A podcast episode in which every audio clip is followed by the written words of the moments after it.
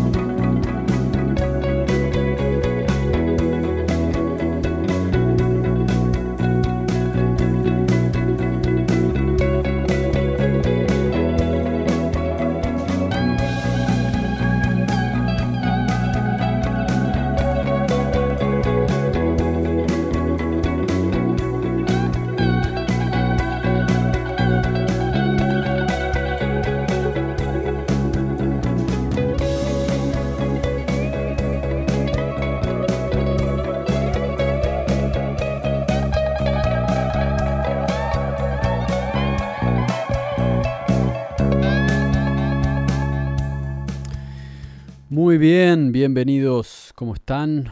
Bienvenidos una vez más a las Guerras por la Galaxia y esto es las Guerras por la Galaxia número 19, miércoles 24 de agosto del 2022 y son las 5 de la tarde en punto, 17.000 horas 5 pm. Acá estamos, Estudios El Túnel en Punta del Este. Y mm, es, es una linda tarde, soleada. Un clima más bien primaveral que se acercó y se anticipó un poco al comienzo de la primavera, así que es un lindo día. Ahí estamos escuchando El Camino a M31 de un disco que voy a publicar dentro de poco. Y ese disco se va a llamar Indios Astronautas, un proyecto que pude grabar en conjunto con mi hermano más chico Nico Gibbs y con mi amigo Félix Tombeur en enero de este año. Y, acá en mi estudio casero, en Estudios del Túnel. Em, con respecto a la actualización en cuanto a lo que voy a estar publicando en Spotify, se ha formado la idea de publicar una vez al mes un EP o por lo menos un single para ir mostrándoles cosas que se vienen. Em, septiembre y vamos a tratar de hacerlo el 10 de cada mes. Así que el 10 de septiembre va a estar el lado B de Viajemos a la Luna, cuatro canciones que sobraron del, del EP de Viajemos a la Luna. El 10 de octubre la idea es publicar Post Apocalipsis. El 10 de noviembre Indios Astronautas. Y el 10 de diciembre el disco que se va a llamar La Última Batalla. O Yo Soy el Dragón. No me decidí todavía. Pero bueno, conclusión que, mm, que los voy a mantener informados con respecto a eso. En primer lugar, 10 de septiembre Viajemos a la Luna, lado B. Así que eh, vamos a estar con eso. Muy bien. Bienvenidos de vuelta a este lugar. Y el tema de hoy está relacionado a la industria de la música, como siempre. Principalmente voy a hablar de un documental que vi ayer en la noche, justamente me parece que es muy bueno para, para este capítulo. Y el documental está en Netflix, lo pueden ver, se llama Fiasco, creo que se llama Fiasco, o algo por el estilo. Pero básicamente es sobre Woodstock 1999 y, y no sé si se llama Fiasco o se llama Woodstock 99, no sé cómo se llama realmente, pero si buscan Woodstock lo van a encontrar. Entonces la idea es hablar un poco de, eso, ¿no? Hablar un poco de Woodstock, del documental y de la marca Woodstock y demás. Yo creo que a ustedes, los que escuchan este programa, les va a interesar escuchar eso les va a interesar ver ese documental también, porque no es muy largo, creo que son tres o cuatro capítulos. Es bastante directo al grano y, habla un poco sobre lo que fue ese festival. Creo que algo que me choqueó a mí o que me gustó a mí es que compara a ese festival con Woodstock 1969.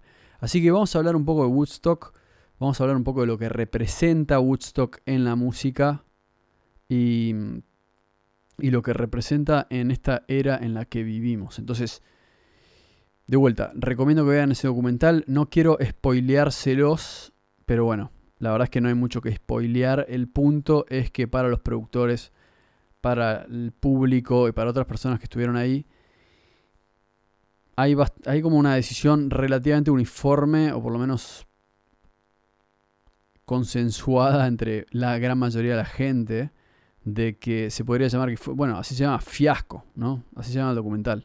Entonces, eso es lo que se dice que fue. ¿Y por qué fue un fiasco? Y por distintas razones.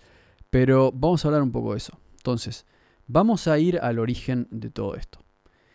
Porque de lo que quiero hablar realmente es, y de lo que nos habla ese documental, es cómo, cómo cambió la industria de la música cómo cambió la música y cómo cambió la manera de ver música en vivo también.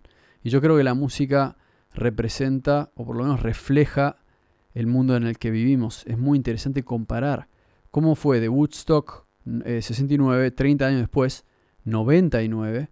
Y algo muy interesante es que ya estamos llegando a 2029. Obviamente estamos en 2022, faltan 7 años. 7 años es una barbaridad. Pero no me sorprendería que alguien quiera hacer Woodstock 2029 o, algo similar. Digo, es interesante ver cómo de 30 años a otros 30, es decir, no falta mucho para que ya hayamos pasado 30 años desde el 99. Entonces, vamos a estar igual de lejos al último Woodstock dentro de no tanto a lo que estaba el último Woodstock al otro último Woodstock. Van a haber pasado 60 años. Y, y eso nos permite también analizar a dónde estamos parados hoy y cómo, cómo van a ser los eventos en 2029. No sé. ¿Cómo van a ser los eventos en vivo? ¿Quién sabe? El único punto acá es, comparar cómo va mutando a través de las épocas y qué significó el Woodstock del pasado. Entonces, vamos al Woodstock de 1969. Obviamente el documental nos muestra un poco ese Woodstock y cuál es el punto. El punto es que el creador de Woodstock, o el, ideólogo, el gestor, el organizador, que se llama Michael Lang, decide en 1999 hacer otro Woodstock con un productor importante y, y, otros productores también, entonces salen a hacerlo, cuestión que todo se va al carajo. Se va al carajo, la gente, se va al carajo en serio, digamos. Em, se va al carajo, ¿qué quiere decir que se va al carajo en serio? ¿Que se muere gente? No necesariamente, sino que se va al carajo en el sentido de que es un descontrol. Obviamente hay drogas y todo ese tipo, como hubo en el Woodstock anterior, seguramente, pero no tiene nada que ver con el Woodstock anterior.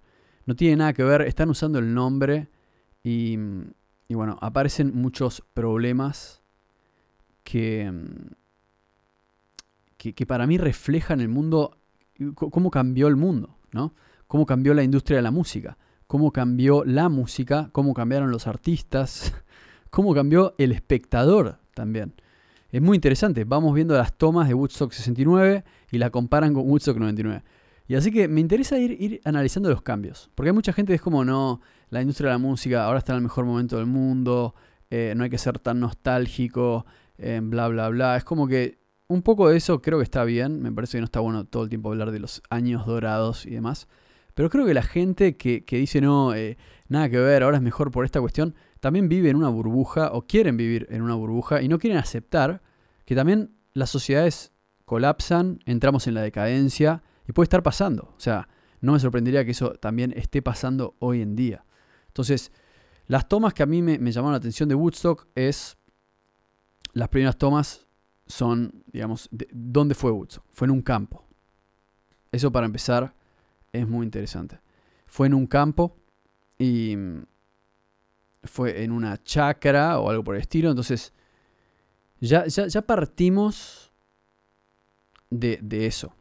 Asumo que ustedes saben lo que es Woodstock 1969, pero al mismo tiempo no sé si lo saben. Entonces, voy a tener que explicarles un poco cómo, cómo es. Yo sé que hay gente joven en nuestra audiencia y, y, sé, que, sé que también va a haber gente que sabe perfectamente lo que es Woodstock pero tenemos que entender que, hay gente joven en la audiencia. Entonces voy a explicarles más o menos lo que es Woodstock. Y, yo les voy a explicar desde el punto de vista de cómo me lo explicaron a mí. Y cómo me llegó a mí la leyenda de Woodstock. Es muy interesante. Entonces, yo creo que, que, hablar de mi historia también es hablar de, de Woodstock, porque todos estamos conectados con eso. Ahora, ¿cómo es la historia? Bueno, ¿cómo me llegó a mí la primera... ¿Cómo fue la primera vez que escuché Woodstock? ¿no? que yo creo que a mí, Woodstock, me dice un montón. Esa palabra me dice tanto. Que es como... Es difícil de pensar. Realmente es, difícil de expresar porque yo no fui a ese festival y sin embargo se me pone la piel de gallina cuando hablo de ese festival. Se me pone la piel de gallina porque me acuerdo de mi viejo hablando de Woodstock, me acuerdo de mi tía hablando de Woodstock, me acuerdo de mis tíos, y, obviamente es más fácil de entender si les explico que mi viejo es canadiense, o sea, mitad de mi familia es canadiense, de Toronto, en Canadá, y mitad de mi familia es argentina. Mi mamá es argentina, mi viejo era canadiense, mi abuelo era inglés, él emigró a Canadá a los, debe haber sido a los 30, y, 30 años o por ahí, un poco más por ahí, no me acuerdo. Obviamente no lo sé, por, no, me acuerdo exactamente su edad, pero el punto es que la familia de mi padre se estableció en Canadá. Mi viejo nació en Inglaterra, a los dos años se mudó para Canadá y creció ahí. ¿Y por qué es importante esto? Bueno, primero que todo porque me permitió a mí acceder a parte de esta historia. Woodstock ocurrió en, Nueva York, es decir, en el, estado de Nueva York, en un campo, no sé a cuántas horas de la ciudad, tampoco tengo toda la información acá al lado, ¿no? Em, siempre pueden googlearlo. Yo sé que mi trabajo debería ser darles toda la información, pero no sé exactamente en qué condado fue. El punto es que fue en un campo a tantas horas de New York City, a tantas horas de otras ciudades, pero fue en un campo, ¿no? En, esa provincia, que es el estado de Nueva York. Y donde viven mis viejos, o, donde, donde, donde creció mi papá, donde vivió él su juventud, su adolescencia, junto a sus hermanas y a sus padres, fue en Toronto. Y Toronto no está tan lejos de Nueva York para ir manejando. No está tan lejos, porque Toronto está relativamente cerca de la frontera entre Canadá y Estados Unidos. Entonces, por ende, tampoco estaba tan lejos de, de donde estaba pasando toda esta cosa. Entonces, ustedes piensen eso. Mi, mi viejo creció en Canadá, pero no tan lejos de Nueva York, en la época de los Beatles, ¿no? De todo lo que ustedes asumo que ya conocen los Beatles, los Rolling Stones, Jimi Hendrix, más adelante Pink Floyd. Entonces estuvo metido ahí y yo siempre me doy cuenta de eso, en el sentido de que conozco mucha gente acá en Argentina que son fanáticos de todos esos músicos que nombré, pero no estuvieron tan cerca. O sea, no lo vivieron, es decir, no lo fueron a ver a los Beatles en vivo. No tuvieron esa oportunidad, porque en ese momento los Beatles no venían a Argentina, etc. Entonces, la verdad que no hay mucha gente que haya visto los Beatles en vivo en Argentina. En vivo a esa edad, ¿no?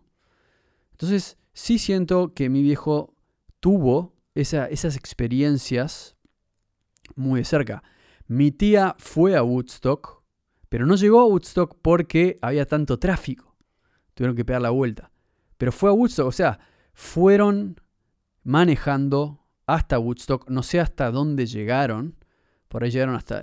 por ahí no llegaron al primer día. No me acuerdo muy bien cómo fue la historia, pero el punto es que se mandaron para Woodstock. Y eso, de alguna manera, yo me siento como indirectamente conectado con toda esa historia. Entonces, me acuerdo muy de chico, mi viejo hablándome de Woodstock, hablándome de cómo fue algo que definió una era. Mi viejo era fanático de Jimi Hendrix. A mí me cambió la vida el día que escuché por primera vez a Jimi Hendrix. Me lo mostró mi viejo, obviamente, en el auto. Y obviamente Jimi Hendrix, alguien que estuvo en Woodstock y, de alguna manera brilló en ese lugar. Entonces, para los que no saben lo que era Woodstock, Woodstock fue un festival de música que tuvo lugar en, mil, en el año 1969. Y lo que tuvo Woodstock fue que fue el símbolo de una era. ¿De qué? Entonces, para entender Woodstock hay que entender lo que fueron los 60. Los 60, estamos hablando de lo siguiente. Estamos hablando de Segunda Guerra Mundial. Termina esa guerra en el año 1945. Vuelven los soldados a Estados Unidos y arranca una nueva época de la historia. Estados Unidos pasa a ser la potencia mundial indiscutida, ¿no? Alemania es ocupada por Estados Unidos y Rusia. La amenaza japonesa es, eh, de alguna manera, eliminada con la bomba nuclear. Entonces, Estados Unidos pasa a ser absolutamente la potencia del mundo. Rusia es la otra potencia y le discute ese puesto, pero en el mundo occidental Estados Unidos pasa a ser el mandamás y, y, empieza lo que se llama la Guerra Fría. La Guerra Fría es que por un lado estaba Estados Unidos, por otro Rusia, no había una guerra directa, pero los dos iban creciendo en poder. ¿no?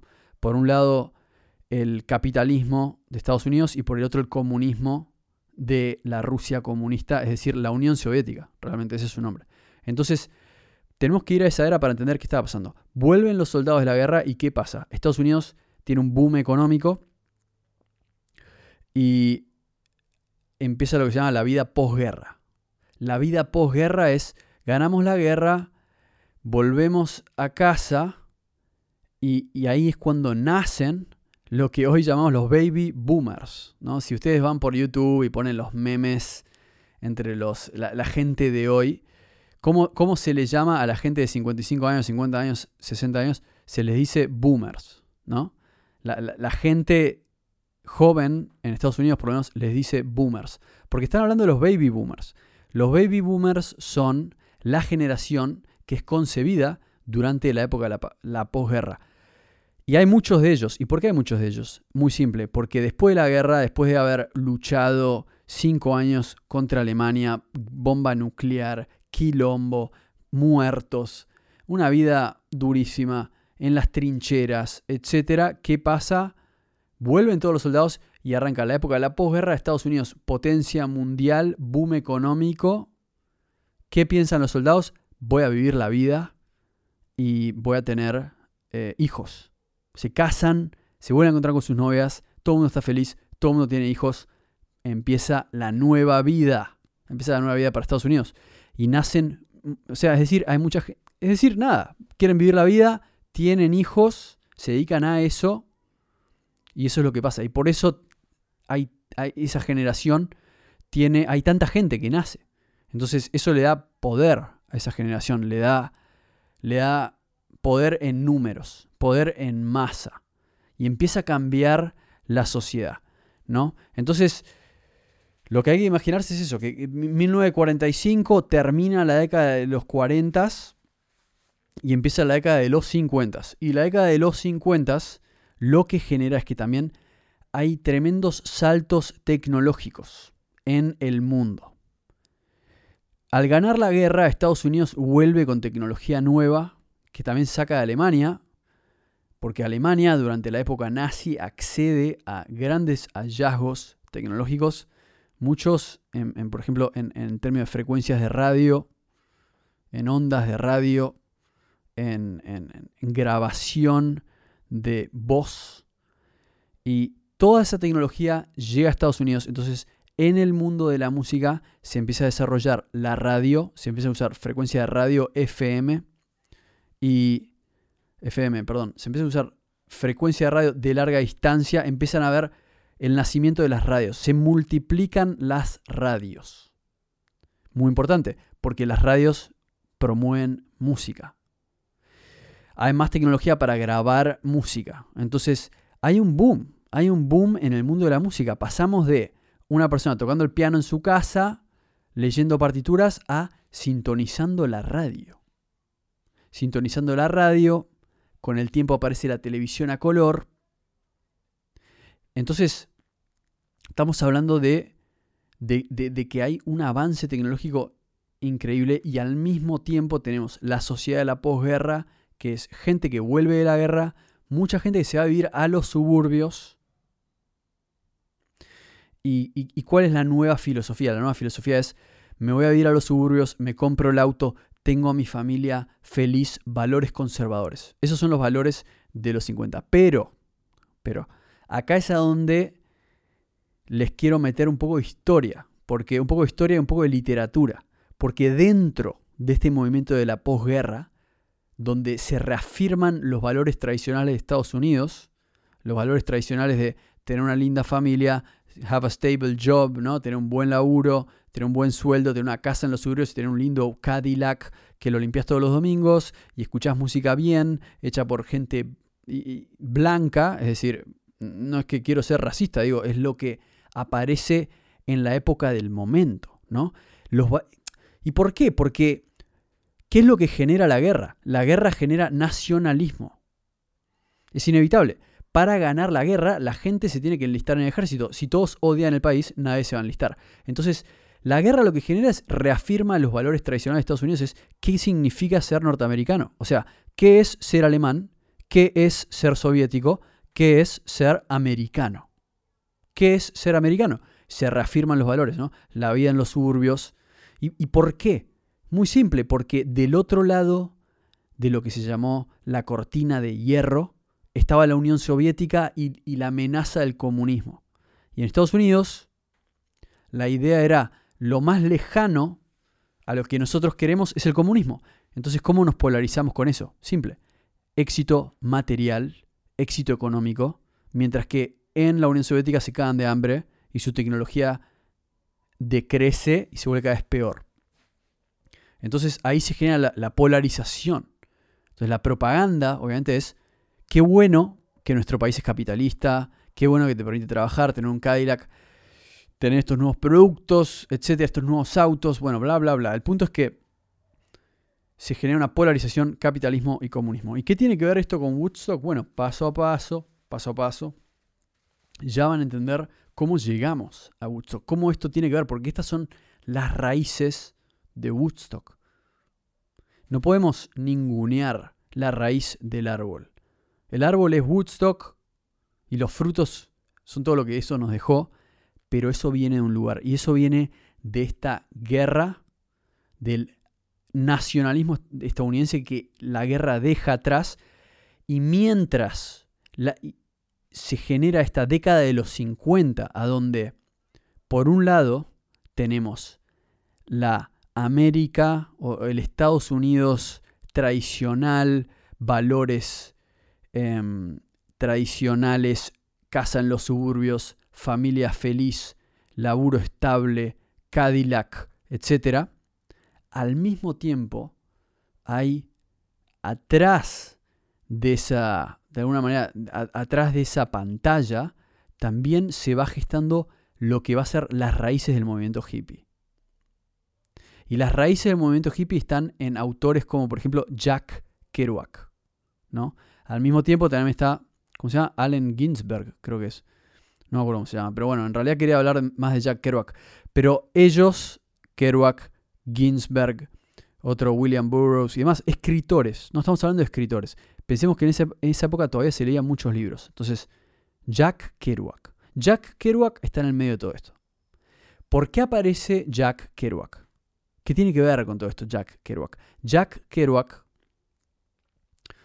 por lo que entiendo, no sé si es franco-canadiense o franco-estadounidense, no me acuerdo exactamente dónde nace, pero tiene una mamá francesa, eso o algo así, pero muy culto y demás. Bueno, se forma lo que se llama la contracultura, ¿no? La contracultura se llama el movimiento beat, así se llama. Ellos se llaman los beats. Y se llaman los Beats, así se llama The Beat Generation. ¿Por qué? Porque mientras se promueve esta idea de que Estados Unidos ofrece todo en este mundo capitalista donde te puedes comprar el Cadillac, mientras eso sucedía, también estaba pasando que había gente que en la época de la posguerra, en realidad, al mismo tiempo, estaba enfrentándose con la crisis.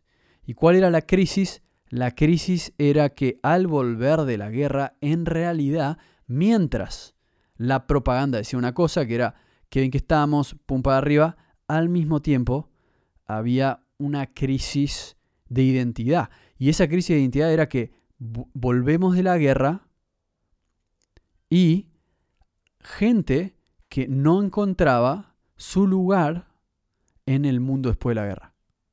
No encontraban su lugar en este mundo de suburbios, en este mundo de comida rápida, bueno, no exactamente comida rápida realmente, porque no podemos comparar la comida rápida con lo que era, con lo que es hoy, con eso.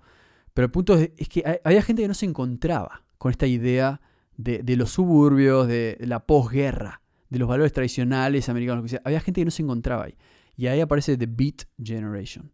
Beat Generation, gente que hablaba de, de que el ideal materialista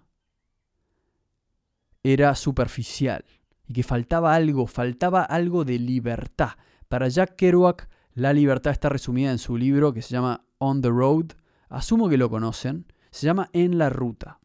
Ahora, para, para la gente, o en la carretera, no sé cómo es la traducción, pero en inglés es On the Road. Para la gente que no lo leyó, recomiendo que lo lean. Pero si quieren saber un poco de eso nada más, el punto es que ese es el libro que empieza empieza lo que va a venir después. Ese es el principio de la ola. Si no, me, si no estoy equivocado, creo que es 54. Me parece que es 54, o por ahí. Pero Jack Kerouac saca varios libros. Uno es On the Road, otro es The Dharma Bumps, Los Vagabundos del Dharma. Gran libro, excelente libro para que ustedes entiendan qué significaba la libertad en esa época. Gente de Estados Unidos que buscaba una vida que no tenía nada que ver con esta idea de suburbios, trabajo estable. Al contrario, The Beat Generation se llama así porque beat en inglés, aparte de que quiere decir ritmo, quiere decir cagado a palos. Y ellos se sentían cagados a palos y representaban a la gente que no quería tener un laburo estable, o por lo menos no era lo único que buscaban en la vida, no estaban en esa búsqueda, la vida estable, el auto perfecto, la familia perfecta. Es más, decían, yo no encuentro mi libertad ahí. Y, y, el libro On the Road habla de un tipo que está haciendo dedo de una parte del país a la otra parte del país para conocer el país, para tener experiencias. Y esas experiencias se mezclan también con la música, se mezclan con, con la vida, las relaciones.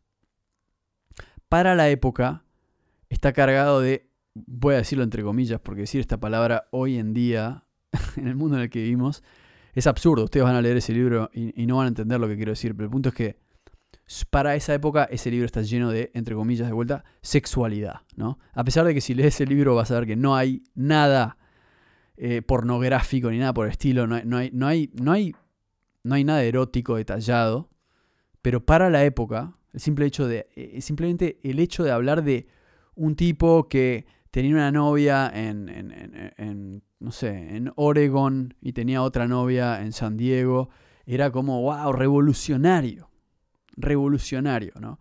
Y este libro hablaba de las experiencias de este tipo haciendo dedo con un amigo, que este amigo que era un, unos hustlers de la vida, eso quiere decir unos... Se les podría decir vagabundos de alguna manera, gente que se las rebusca, vagabundos para la sociedad normal, pero que viajan a dedo, quieren vivir, esa es la idea. Así que no les puedo contar mucho del libro porque es realmente, siento que voy a ocupar todo este podcast hablando del libro. Pero realmente es un muy buen libro y creo que tendría que hacer un capítulo dedicado solo a eso y a la música que sale de esa época. Pero bueno, entonces tenemos a los Beat Generation, que es de la época de los 50, y estos libros, esta generación, estos autores van a inspirar a toda una movida que va a aparecer en los 60. Entonces, en los 50 aparece esta contracultura. Aparecen las raíces de la contracultura, la búsqueda por la libertad. Adentro de eso está el tema del sexo, o por lo menos el tema de las relaciones libres, o así, así lo llamaban ellos. Está el tema de las drogas psicodélicas, en realidad no necesariamente psicodélicas, drogas. Em, está todo ese tema. Está el tema de la música también. Entonces se empiezan a desarrollar esas cuestiones como, como oposición a esta visión de la vida que promueve Estados Unidos, que promueve la economía, que promueve el capitalismo, ¿no? Como, como diciendo, eso es lo que vos me das, yo te respondo así. Y ahí se escriben los libros del Beat Generation y esos son los libros que van a inspirar a artistas como Bob Dylan, como los Beatles. Entonces hacia el final de los 50 empezamos a ver nacimiento en músicos y empieza a aparecer el rock and roll de la mano de tipos como Chuck Berry, empieza a aparecer Elvis, que Elvis básicamente toma canciones de, blues o de, bueno, sí, blues, también saca canciones de, músicos afroamericanos y como es blanco eh, y sabe bailar y etcétera, bueno, se convierte en un gran éxito, ¿no? Porque tengamos en cuenta que eran otros tiempos, ¿no? Importaba mucho el color de la piel y demás. Pero el punto es que ahí empieza a cambiar la industria de la música. Voy a tener que empezar a cerrar este programa, lamentablemente, porque generalmente siempre es de media hora, pero me doy cuenta ahora que para llegar a Woodstock vamos a necesitar más de un capítulo. Vamos a necesitar más de un capítulo y voy a tener que consumar eso en, el capítulo que viene. Porque me doy cuenta que para llegar a Woodstock 1969 inevitablemente estamos hablando de lo que pasó antes. Y esto es lo que pasó antes. La generación Beat. Principio de los 60 vamos a tener a los Beatles, que obviamente marcan... En realidad los Beatles venían, perdón, fines de los 50 y ya a principios de los 60 empezamos a tener su éxito y ahí es cuando empezó a aparecer Bob Dylan y todos los músicos que, que empiezan a subir y van a estar, o por lo menos a estar alrededor de Woodstock 69. Woodstock 69 es la culminación de un proceso de 20 años. Del 49 al 69 pasa todo esto. Aparecen los beats con sus libros, aparece un nuevo movimiento musical fundamentado en eso, empiezan a aparecer los hippies y llega a Woodstock todo eso. Y después de eso, se terminan los 60s, el mundo cambia, entramos en los 70s, los 80s y eventualmente Woodstock 99, 30 años después, comparando los dos eventos, diciendo, che, estas cosas son tan diferentes y por qué. Y por qué se convierte en un fiasco. Entonces, vamos a estar hablando de cómo mutó la industria de la música desde el 49 hasta el 99. 50 años de música, 50 años de industria. En el 49 tenemos una industria de la música que recién empieza, que antes no existía. Si ustedes ven podcasts o escuchan podcasts o ven, a ver, ¿en qué? Creo que es, no sé si es en la charla de los Black Keys que están en Joe Rogan, o no me acuerdo dónde era, que alguien decía, la gente no entiende que antes de los 50 no había industria de la música, no existía ese término.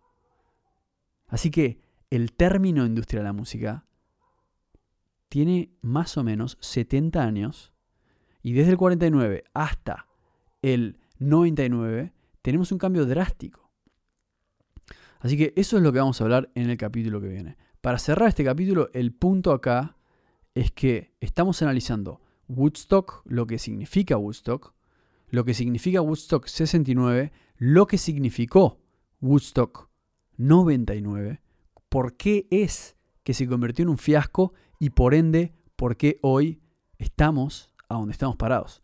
Así que, capítulo que viene vamos a seguir con eso. Este capítulo va a haber sido análisis de la historia de la música, o por lo menos análisis de Woodstock parte 1 o parte 0 tal vez. Nos vemos en el próximo capítulo para seguir analizando esto, que yo ya les digo que va a estar muy, muy interesante porque hay banda de data que bajar acá. Ha sido un gustazo como siempre. Nos vemos luego y los dejo con la civilización desconocida. Vamos arriba, gente. Un gustazo como siempre.